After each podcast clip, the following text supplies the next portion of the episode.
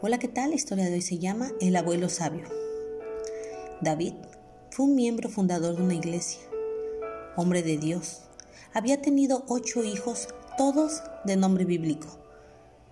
Un día, platicando con una de sus nietas allá por los noventas, le dijo, algún día se casarán hombres con hombres y mujeres con mujeres. Y la nieta simplemente soltó la carcajada y le dijo, ¿Cómo crees, abuelo, que el gobierno permita algún día que el núcleo familiar se destruya para dar paso a parejas que no pueden procrear? El abuelo le contestó, ya lo verás. Años más tarde, el abuelo le dijo a su nieta, algún día la coca costará más cara que un litro de leche.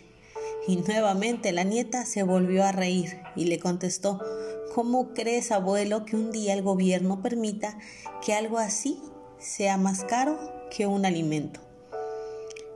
En los últimos años de su vida, el abuelo le dijo a su nieta, escudriña bien las escrituras, hija, porque un día nos serán arrebatadas las Biblias y no habrá forma que el gobierno lo impida, porque el gobierno será quien lo haga.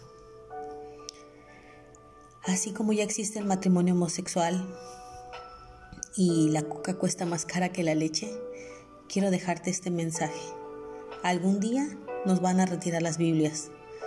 No solo porque lo decía mi abuelo, sino porque está escrito. Amós 8:11 dice, He aquí vienen días, dice Jehová el Señor, en los cuales enviaré hambre a la tierra, no de pan, ni sed de agua, sino de oír la palabra de Dios.